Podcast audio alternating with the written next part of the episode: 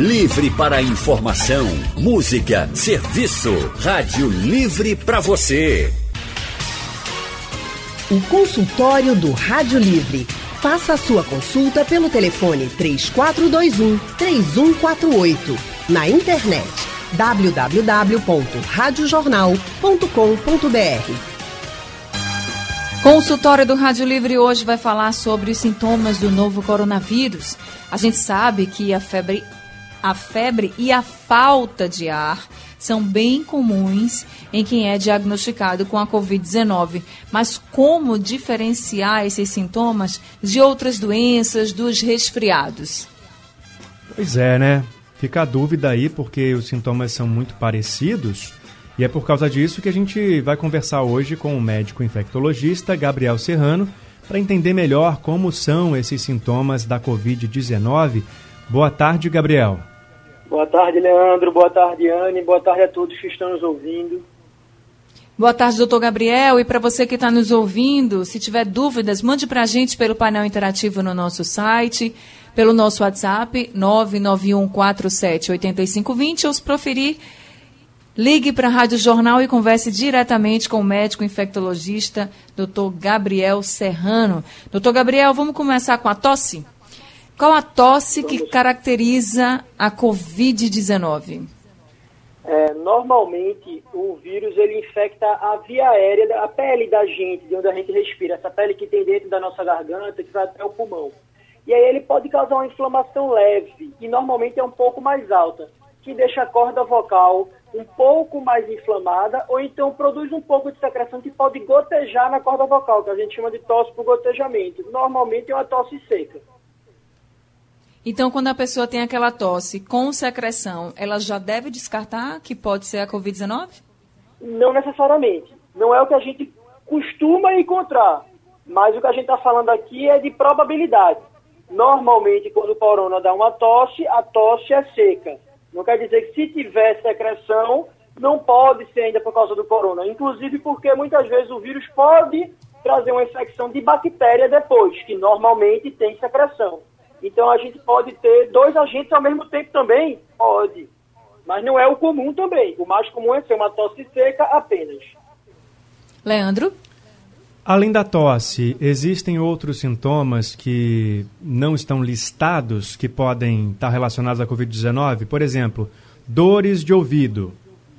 Pode é, ser? Muitas vezes, quando a gente tem um quadro de infecção de via aérea superior, a gente junta secreção, e aí quem já tem é, uma rinite, uma sinusite mais antiga, pode fazer isso de forma mais fácil né, o que a gente chama daquela sinusite crônica. E aí pode muitas vezes dar dor de ouvido, porque o nariz, a garganta, o ouvido, eles são todos ligados por canais e buracos que tem dentro do osso, do rosto de todo mundo, então a gente chama de seios paranasais.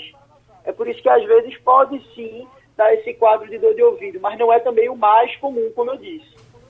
Consultório de hoje falando sobre os sintomas da Covid-19, são sintomas que se parecem muito com os sintomas de uma gripe comum, por exemplo, ou de outra infecção viral. E aí a gente está aqui hoje conversando com o Dr. Gabriel Serrano, médico infectologista, para entender melhor quais são os sintomas da Covid-19, que horas que a gente deve procurar um médico, qual a intensidade desses sintomas quando há um quadro de é, infecção pelo novo coronavírus. Tem uma mensagem aqui do Gil Wellington no painel interativo do, da Boa Vista, aqui no Recife. Ele disse o seguinte: Olha, doutor Gabriel, vários artigos científicos estão mostrando que os pacientes com a Covid-19 apresentam sintomas gastrointestinais antes mesmo da apresentação de sintomas respiratórios. Baseado nessa informação, tenho duas perguntas. A primeira: aqui na nossa região, tem sido feito um levantamento para saber se os pacientes apresentaram esses sintomas e a pergunta número dois é: não poderia ser um sintoma mais precoce para que o possível infectado ficasse em alerta e entrasse em isolamento individual em sua casa, doutor Gabriel? Não, Leandro. Normalmente, na verdade, os estudos têm mostrado que esse sintoma gastrointestinal começa entre o quarto e o sexto dia de sintomas ele não é um sintoma anterior. Um sintoma anterior que pode haver é o que a gente chama de anosmia. A pessoa pode perder o paladar ou até o olfato também. É, nesses casos, alguns pacientes também podem apresentar. Não quer dizer que todo mundo que tiver corona ou que todo mundo que tiver uma anosmia vai ser por causa de corona também. É, isso quer dizer apenas que pode haver um sinal anterior, mas a diarreia normalmente ela acontece durante já o quadro, digamos, da virose. É, mas deixando claro que, como a gente já disse, né, a maioria dos pacientes, 80% a 86%, não vão sentir absolutamente nada ou vão sentir praticamente nada. Pode ter uma tossezinha seca, pode ter uma coriza leve, às vezes, ah, não, de vez em quando eu tenho isso. Não, mas isso não significa que não é corona, porque a grande maioria vai ser assim. O problema é que essas pessoas assintomáticas, por serem maioria, vão passar para três a cada quatro novos pacientes que tiverem coronavírus. Então, é por isso que mesmo os assintomáticos têm que tomar cuidado em relação ao isolamento. É por isso que é tão importante o isolamento social, né? Porque as pessoas às vezes estão sem os sintomas, achando que está tudo bem, e na verdade eles estão aí eh, ajudando a propagar o vírus e nem sabem também que estão colaborando com esse aumento do número de casos. Anne. Justamente. Agora a gente vai falar com o nosso ouvinte, o Santos, de Camaragibe, que está na linha com a gente. Santos, boa tarde. Boa tarde, Anne. Boa tarde ao doutor. A minha dúvida é o seguinte, eu tenho um, uma criança de dois meses, é, quase um recém-nascido. Qual é a. Eu tenho tomado os devidos cuidados. Qual é o principal sintoma que eu tenho que ficar atento? Doutor Gabriel? Veja bem, sintoma em relação a você ou à criança? A criança. Se ela tiver algum sintoma respiratório, principalmente, e algum sintoma um pouco mais forte, por exemplo, estiver cansada, tiver o batimento de asa do nariz, que a gente diz que é o narizinho fechando as narinas, sabe? Ou então se ela tiver com tiragem, estiver respirando muito fundo, que a parte de baixo do peito começa a entrar mais, assim, na parte de cima da barriga. É, é, são sintomas de maior gravidade. Mas se tiver com a febre já que não baixar, ou então tiver com a alimentação, não estiver aceitando muito bem o peito, estiver começando a vomitar, já é bom procurar atendimento. Leandro? Anne, chegou uma pergunta aqui, bem. Acho que a gente precisa esclarecer. O Carlos do Ibura, da UR6, ele disse o seguinte: Boa tarde, por que veio o coronavírus e essa 19 ao mesmo tempo? É, é bom a gente esclarecer, né, doutor Gabriel, que um é o vírus e a outra é a doença, né? Isso, o vírus é o coronavírus. O coronavírus é essa espécie de vírus, né? Que existem sete deles que conseguem infectar humanos. Eles são considerados zoonoses, porque vieram de animais. Não quer dizer que a gente vai pegar com o cachorrinho da gente aqui. Que o vírus ele veio de um animal para um ser humano lá na China e depois ele mudou quando entrou no ser humano teve uma mutação que era funcionante e começou a infectar as pessoas. Isso é a sétima vez que isso acontece. Nesse caso, três das sete podiam infectar o pulmão. Seis fazer um quadro mais grave, não ficava só na via aérea superior, ficava no pulmão também. Que foi a primeira, a SARS-CoV, a segunda, a MERS-CoV, e essa terceira que é a SARS-CoV-2, porque parece muito com aquela primeira, mas ela passa mais fácil, entendeu? De uma pessoa para outra. E aí o que a gente chama que ela pode causar é a COVID que botaram o nome de 19 porque foi no 2019 que ela foi descoberta, digamos assim, que significa Coronavirus Disease. É um termo em inglês que significa doença do coronavírus. Certo, perfeita a explicação então do Gabriel Serrano em relação a o que é o nome do vírus e a doença que ele provoca, que é a Covid-19. Consultório Rádio Livre hoje falando sobre os sintomas da Covid-19, a doença provocada pelo novo coronavírus. A gente sabe que tem febre, tosse seca, tem falta de ar, mas como diferenciar de outras doenças também? Por isso a gente está conversando com o médico infectologista, doutor Gabriel Serrano. E agora a gente vai falar com o nosso ouvinte Roberto Boto, do bairro do Cordeiro. Roberto, muito boa tarde. Boa tarde, boa. Boa tarde a todos. A minha pergunta é a seguinte: quem teve contato com a pessoa contaminada, quantos dias está correndo perigo de também ser contaminado? Boa tarde. Boa tarde, Roberto. É, a pessoa que ela está contaminada, ela corre o risco de ter se contaminado apenas naquele contato. A gente considera que o contato próximo seria um contato por pelo menos 15 minutos com a distância menor de 2 metros. É, então, se a gente tiver contato dessa forma com alguém que tem o diagnóstico confirmado de coronavírus, a gente pode supor que tem a chance grande de estar infectado pelo corona. Mas isso não quer dizer que é certo e nem quer dizer que vai apresentar sintomas. Depois da primeira, da primeira semana, perdão, se a pessoa não apresentou sintomas ainda, é muito difícil que ela venha a apresentar. Normalmente, ela, se pegou o vírus, será um daqueles pacientes assintomáticos. Mas não quer dizer que é impossível, porque normalmente, até a primeira semana, até o final dela, a pessoa começa a apresentar algum sintoma. Doutor Gabriel, a Covid-19 provoca dores no corpo? Normalmente sim. No, o, o, quadro comum que a gente está acostumado de ver é uma virose.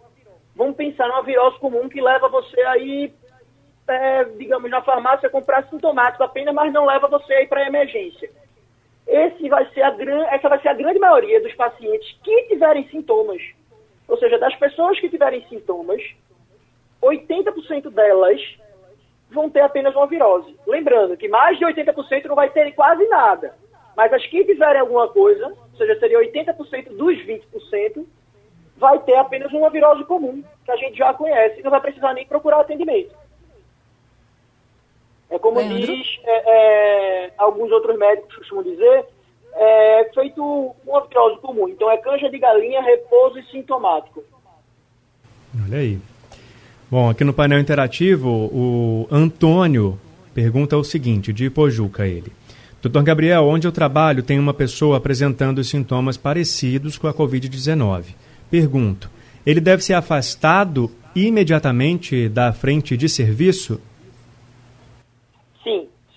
Pessoas que tiverem, como a gente está tendo uma fase comunitária de transmissão, aquelas pessoas que tiverem sintomas respiratórios precisam sim ser afastadas.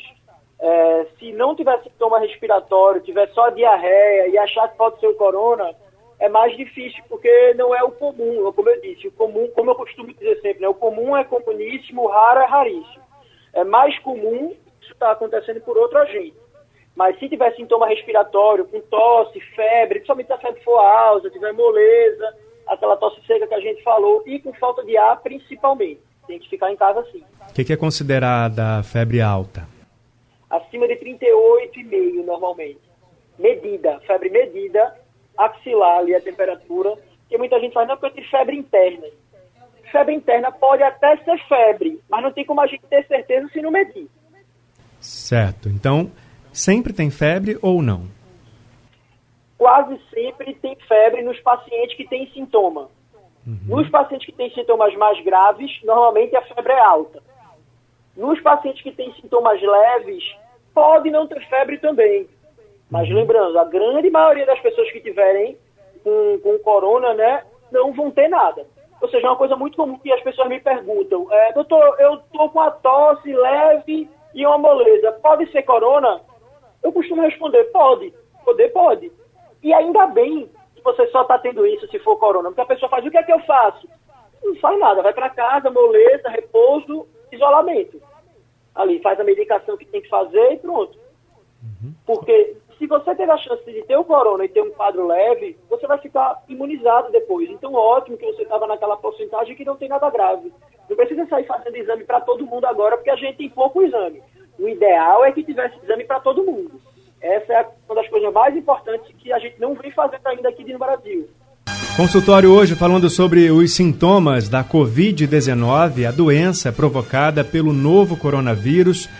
Aqui em Pernambuco a gente tem tido registro de aumento dia após dia, tem falado da importância do isolamento social, porque, como o Dr. Gabriel Serrano, que hoje está conversando com a gente, já falou e reforçou, é, existem pessoas, a maioria das pessoas não vai apresentar os sintomas da Covid-19 e eles são muito parecidos com os sintomas de uma gripe comum ou de outra infecção viral. Então, é importante a gente ficar atento a esses sintomas também para saber o que fazer se eles surgirem. Jonas Alves, nosso ouvinte do Bairro Novo, está na linha para conversar com a gente, para fazer uma pergunta para o doutor Gabriel Serrano. Boa tarde para você, Jonas. Boa tarde. Boa tarde, boa tarde, Anne. Boa tarde, doutor Gabriel. Boa tarde. Boa tarde. Eu mesmo já estou quase 20 anos, ou 20 dias em quarentena, sabe? E sei absolutamente que eu aqui estou evitando de, de, de, de ser contagiado lá fora. Mas sobre esse negócio de quarentena, eu já vi gente dizer assim, não, se eu ficar em quarentena 30, 40 dias, eu posso sair que eu estou imunizado. Eu acho que não. Ele, ele, se ficar em casa, ele está livre de, de, de, de, de pegar essa, essa viró, esse vírus. Uhum. Né? Se, se for para um lugar de aglomeração de pessoas e tudo. Mas não é que, que ele, depois de 20 ou 30 dias que ele estiver em casa, ele sair, ele não está imunizado, não. Boa tarde. É verdade, Jonas, você está corretíssimo. Pelo contrário, a pessoa que está muito isolada, ela está se protegendo de ser um paciente que pode precisar de atendimento e vai acabar não tendo vaga para ela. Ou seja, se ela tiver algo grave porque ela se arriscou e saiu, ela precisar de um hospital, ela não pode não ter onde ser atendida. Então, é, a maioria dos pacientes, como eu disse, vão ter quadros leves, mas você ficar em casa vai fazer com que você seja um paciente que vai precisar de atendimento, digamos assim, no momento mais tranquilo, se vier a precisar. Então, isso não faz ninguém ficar livre de pegar o vírus, de jeito nenhum. Anne?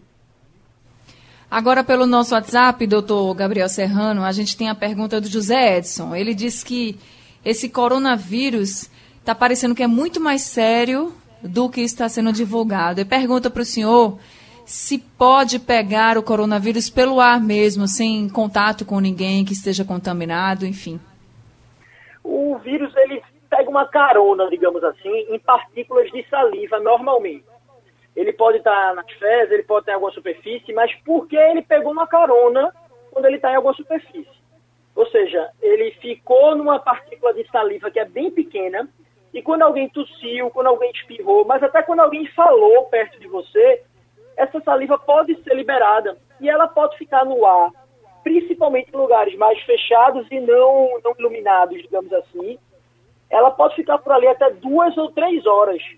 E aí ela vai, digamos assim, flutuando até cair e chegar em cima da superfície.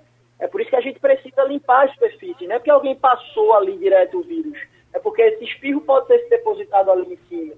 Entendeu? Assim como no chão, por exemplo. Então, quando você diz que pega no ar, a gente quer dizer que a partícula é muito pequena e ela está misturada com o ar que a gente respira. E o Armando Brito está perguntando se a pessoa for diagnosticada com Covid-19 uma vez, se ele pode pegar novamente. Não, normalmente não é assim que acontece. A gente considera que não, a pessoa fica imunizada. O que acontece? Normalmente a pessoa demora, principalmente aquelas pessoas que têm uma imunidade mais comprometida, eh, os pacientes mais velhos, eles podem demorar até 15 dias para ter essa defesa, digamos, aprendida pelo sistema imunológico. É como se a polícia do nosso corpo, que é nosso sistema imunológico, nossa imunidade, estivesse procurando por um bandido, mas não deu tempo de passar a foto daquele bandido para a polícia toda. Então demora mais ou menos 15 dias. Pode ser que aquele bandido esteja naquela cidade, vá para a cidade do lado e depois ela volte, ele volte de novo antes da polícia prender. E aí um policial não saiba combater ele de cara. É mais ou menos isso. Antes de criar a imunidade necessária, o vírus pode, digamos, ser curado e depois entrar um outro vírus, ou o vírus pode ter ficado escondido em algum tecido, como um pedaço de gordura ou um pouco de líquido, e depois ele faz uma nova viremia. Aí a pessoa desidrata um pouco, ou perde um pouco de peso, e ele volta a correr no corpo. Se isso acontecer antes da imunidade ficar completa, a pessoa pode apresentar novos sintomas, mas isso é muito raro. É tanto que isso é estatisticamente irrisório. A gente não tem nem estudo sobre isso direito. A gente tem estudo baseado em outros vírus semelhantes, e a gente tem relatos de casos, que é um tipo de, de, uma forma de contar a história de pouquíssimos pacientes. Você vê, não dá nem para juntar todos no estudo só de tão poucos que são. Leandro? Anne, o Wellington Lira, de Ouro Preto, ele mandou a seguinte pergunta. Doutor, se o doutor fala que mais de 80% vão ter o vírus e não vão precisar de autoatendimento, então vou entender que essa quarentena radical para todos não precisaria. Doutor Gabriel, é o contrário, na verdade, né? Porque se a gente parar para pensar que 80% das pessoas vão ter os vírus, a gente mora numa cidade que tem uma região metropolitana que tem 4 milhões e meio, 5 milhões de habitantes, vamos arredondar para 5 milhões. Se a gente pegar 80% das pessoas com vírus, né, é, é, digamos assim, são 4 milhões de pessoas. Se 20% dessas pessoas tiverem sintomas, vão ser 1 milhão de pessoas.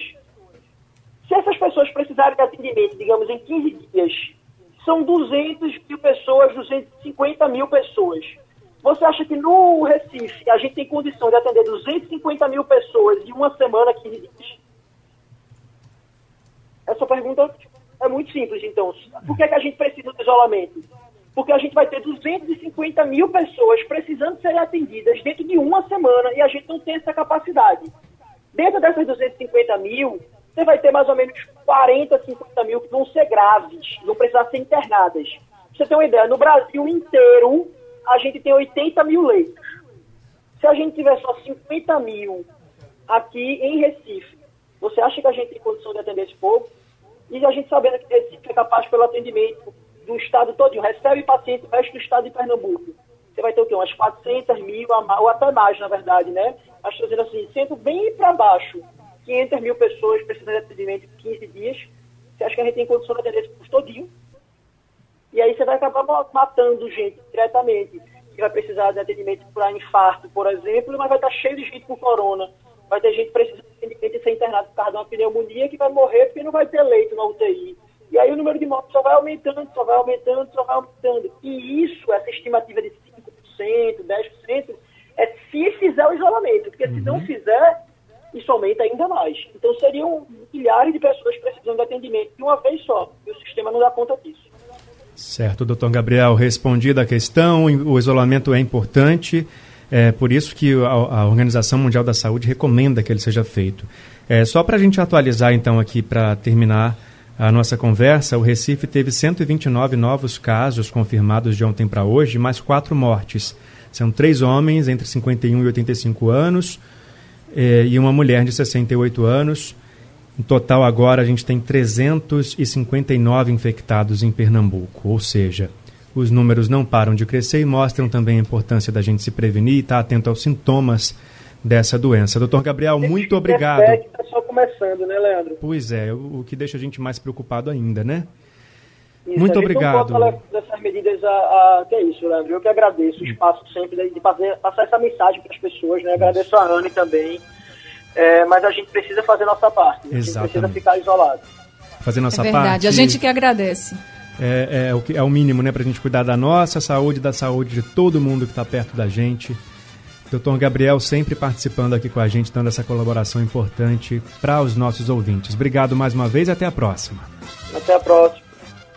Até a próxima, doutor Gabriel. E para quem quiser mais informações, doutor Gabriel tem um Insta. Então você pode procurar por Gabriel Serrano Infecto. E aí você vai ter também outras informações que ele sempre publica lá no Instagram sobre o novo coronavírus, Leandro. E se você perdeu o consultório, quer ouvir de novo, daqui a pouco ele está no nosso site, radiojornal.com.br, também nos aplicativos de podcast e ainda é reprisado durante a madrugada. Rádio de, o Rádio Livre de hoje fica por aqui. Amanhã a gente está de volta às duas da tarde com mais informação, mais prestação de serviço para vocês. Muito obrigado pela companhia nessa terça-feira. A produção é de Gabriela Bento, na redação Alexandra Torres, trabalhos técnicos de Big Alves e Edilson Lima, a editora executiva é de Ana Moura e a direção de jornalismo é de Mônica Carvalho.